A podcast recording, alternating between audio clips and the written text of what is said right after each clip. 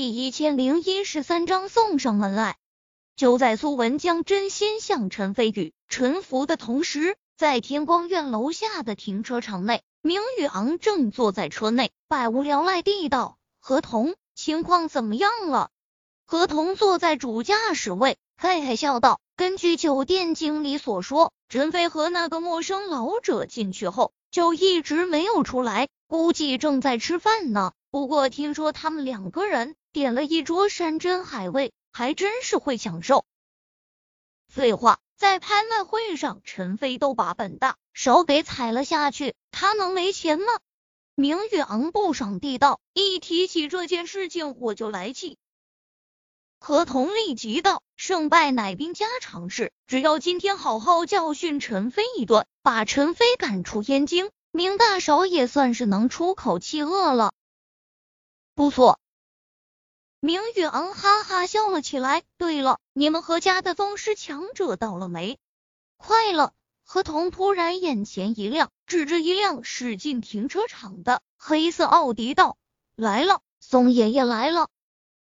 明宇昂大喜，推开门走了下去。纵然他是明家的大少爷，可是面对一位宗师境界的。武道强者也得表现出相应的尊重，而强者也理应受到尊重。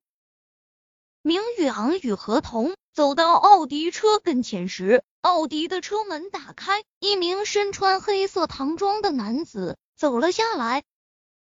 他头发花白，长相普通，脸上还有皱纹。如果扔在广场上，那就是一个毫不起眼的跳广场舞的老大爷。可唯独有一点特别之处，他眼神锐利，犹如天上翱翔的苍鹰，让人一看便不自觉的心生胆寒。他就是何家的宗师中期强者宋叶舟。何童连忙走过去，祈道：“宋爷爷，您可算来了。”明玉昂礼貌的笑道：“宋老，为了对付陈飞这一点小事，还请您亲自出马，实在是不好意思。”松叶舟呵呵笑道：“明少亲自相邀，在下哪里敢不给明少面子？而且陈飞这个名字，我也略有耳闻。听说他是个外地人，可在燕京不知收敛，嚣张的很啊。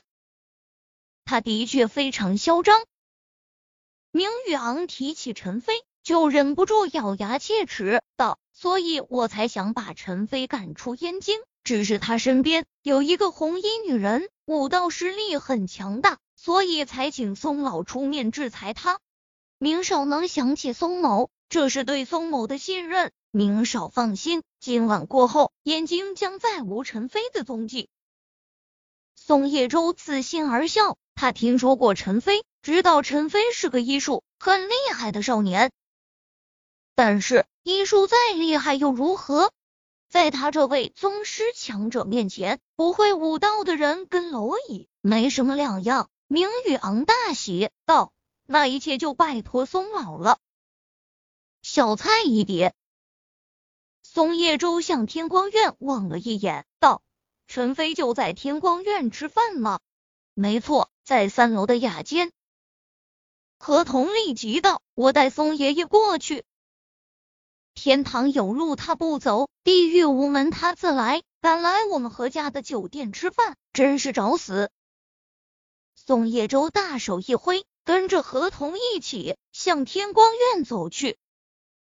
酒店经理早就等在了门口，见到他们后，小跑着迎上去恭敬行礼，领着两人前往陈飞宇的雅间。明宇昂并没有跟上去，而是重新坐进车里。等着好消息，只需要把陈飞赶出燕京，那燕京所有人都会知道这是他明宇昂大少做的，而且别人都会说明大少都没出面就把陈飞赶了出去，更能提高他明大少的逼格和形象。所以他没才不会，也没必要跟着松叶舟他们一起进去。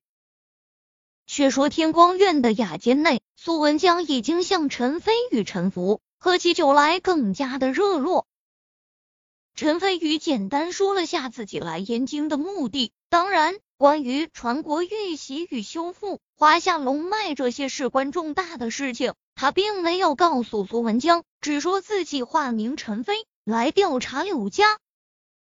苏文江点头，拍着胸脯保证道：“陈先生放心，不就是柳家吗？我也会动用白羊宗在燕京的资源，对柳家进行调查。”很好。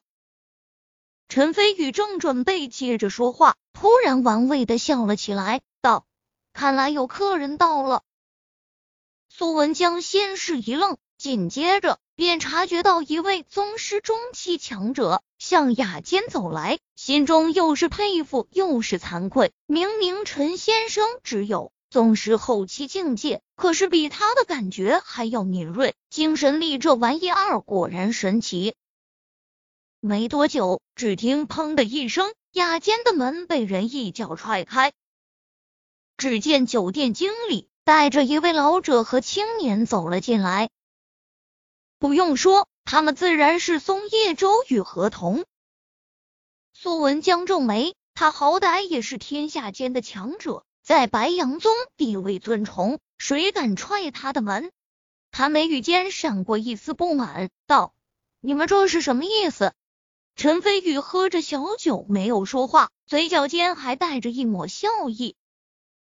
昨晚在心动酒吧的时候，他用精神力探查明宇昂的包间时，就见到了何童，知道何童是明宇昂身边的小弟。现在带着一个宗师中期的强者过来，什么用意不言自明。何童傲然道。我们是来教训陈飞的，无关人等尽早离去，免得被陈飞拖累，受了无妄之灾。苏文江脸色顿时古怪起来，连他这位传奇中期的强者，几乎都被陈飞宇一招秒杀。现在他们只有区区一个宗师中期强者，就敢扬言教训陈飞宇，怎么怎么就这么滑稽了？陈飞宇放下酒杯。笑着道：“你是明阳的跟班吧？我叫何童，这家天光院是我们何家的产业。你们一进来，酒店经理就通知了我，你们没想到吧？”何童得意而笑。